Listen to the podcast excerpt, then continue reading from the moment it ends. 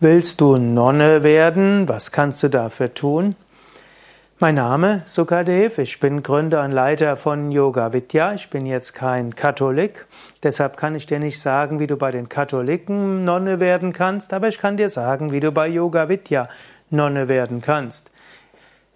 Yoga Vidya ist eine spirituelle Gemeinschaft und in unseren Ashrams leben verschiedene Menschen auf verschiedene Weisen zusammen. Wir haben unter anderem auch Nonnen.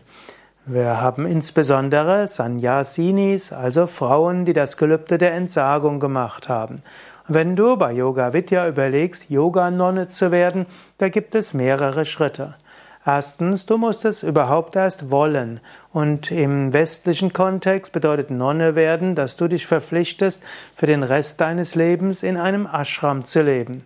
Denn Nonne zu sein im westlichen Kontext als Wandernonne, die von Haus zu Haus geht und zu betteln, das ist schwierig.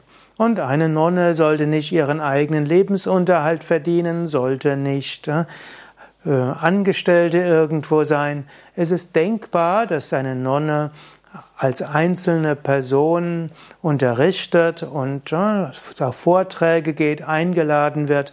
So gibt es auch im westlichen Kontext einige Nonnen, die Swamis sind und so letztlich eine Art Wandernonnentum haben.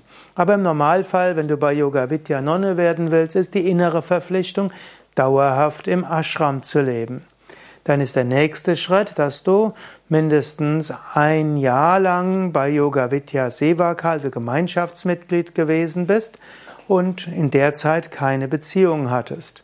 Wenn du also keine Liebesbeziehung, sexuelle Beziehung hattest, mindestens ein Jahr da warst, dann kannst du das Gelübde zum Brahmacharya oder zur Brahmacharini ablegen und das heißt, dich für mindestens drei Jahre verpflichten, keinen ja, im Ashram weiter zu leben und keine sexuelle oder Liebesbeziehung zu beginnen und dein Leben widmen der Meditation, dem Yoga, dem Verbreiten von Yoga, dem uneigennützigen Dienen und letztlich damit der Erleuchtung.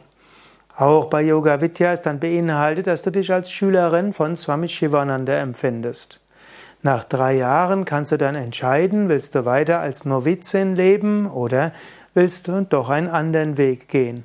Und wenn du dann mindestens sechs Jahre Brahmacharini warst, dann kannst du nach sechs Jahren das Gelübde zur Nonne ablegen, also Swami werden. Und bei Yoga Vidya haben wir dann auch ein umfangreiches Ritual, mit dem du dann zur Nonne werden kannst.